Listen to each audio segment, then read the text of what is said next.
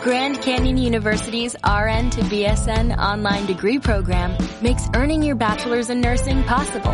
Balance online coursework with local in-person clinicals to position yourself for potential leadership opportunities in the time you have from wherever you are, leaving room for what matters. Achieve your goals with your personalized plan and team behind you. Find your purpose at Grand Canyon University. Visit gcu.edu.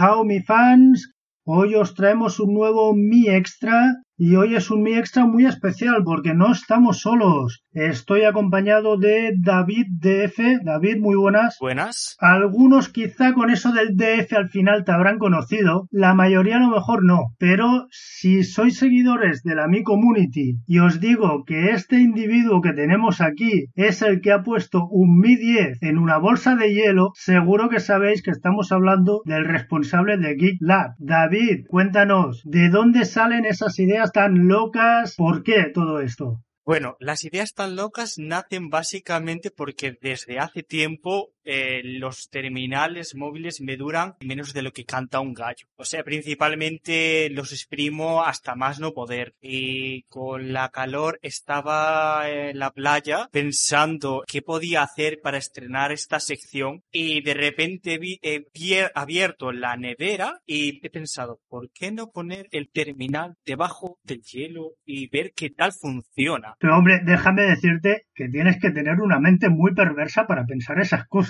A ver, perversa realmente sí que es, sobre todo porque teniendo en cuenta los martirios que les hago sufrir los terminales o cualquier producto electrónico que tengo, a veces me, me podrían llamar psicópata. Pero a ver, eh, al final se acaban buenos resultados y realmente acaba ayudando a bastantes usuarios a qué terminal escoger. Y eso realmente es lo importante y lo que GeekLab intenta fomentar. De hecho, con el Mi 10 en el hielo, después nos comentaste que incluso parece que te dura más la batería. Sí, eh, he estado realizando después más pruebas y la batería se calibró. Resulta que algunas baterías de fábrica, a pesar de que están bien calibradas con las temperaturas de los transportes y diferentes condiciones que pueden sufrir hasta llegar al usuario, pueden descalibrarse. Y al hacer una prueba extrema de temperatura de frío y calor, la batería ha resultado mejorar sus células y que el propio terminal determine la propia capacidad máxima. Ha sido capaz de aumentar la batería de 5 horas de uso hasta llegar a las 10, 12 horas más o menos. Y ya si con eso no era suficiente, a la semana siguiente vas y dices, ¿cómo puedo machacar aún más este terminal? Y abres 200 aplicaciones de golpe.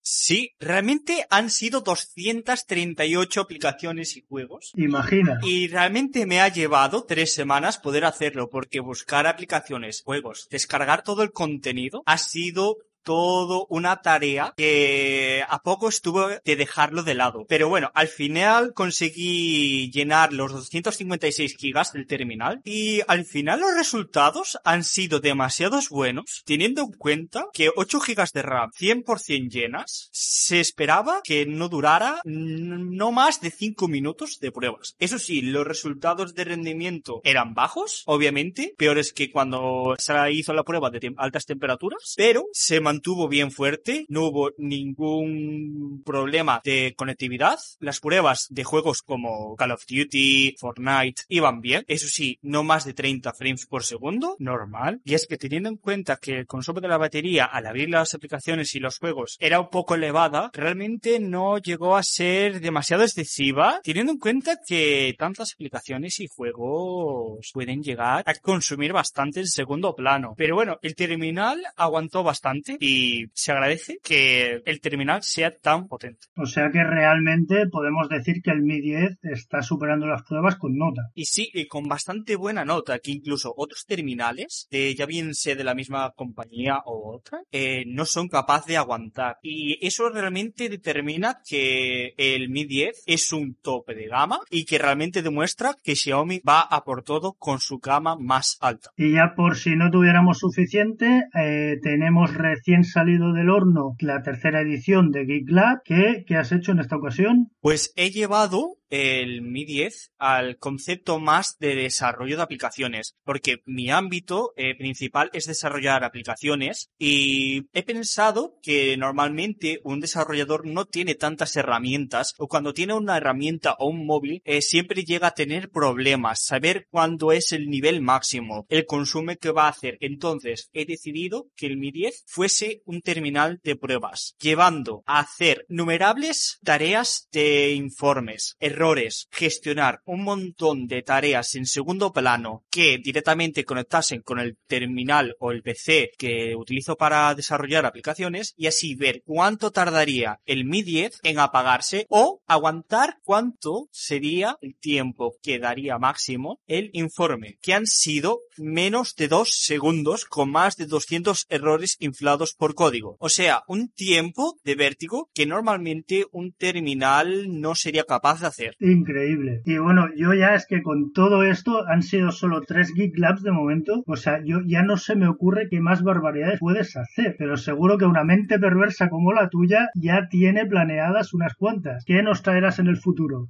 Pues sobre todo voy a centrar más en el sistema en vez del enfoque del corazón, de la CPU. Voy a centrar más en el sistema y a lo mejor uh, un adelanto es que vamos a medir cuánto tiempo puede tardar en procesar huellas digitales o animaciones, reduciendo todo al mínimo. Y si realmente la diferencia es tan importante o no cuando tenemos configurado alguna apariencia de fábrica o el usuario la personaliza. Pues esperaremos con muchas ganas todos esos Porque es una sección que nos encanta y a ver que seguro también los Mi fans te van a ir dando ideas, que creo que algunas ya te han ido dejando y lo veremos, lo veremos muy pronto. Así es. Y además algunas ideas, adelanto, que son muy buenas, llevan tiempo, no serán a corto plazo, pero a lo mejor dentro de un mes pueden dar algo. Bueno, pues seguro, estoy seguro que volveremos a hablar. Eso segurísimo, sobre todo porque la sección GitLab viene para quedarse. Pues nos encanta oír eso. Muchas gracias por tu tiempo, David. estamos en contacto, vamos hablando. Un saludo a los Mi fans y recordad que en nada volveremos a estar con nuevos Mi Podcast. David, muchas gracias. Muchas gracias a vosotros.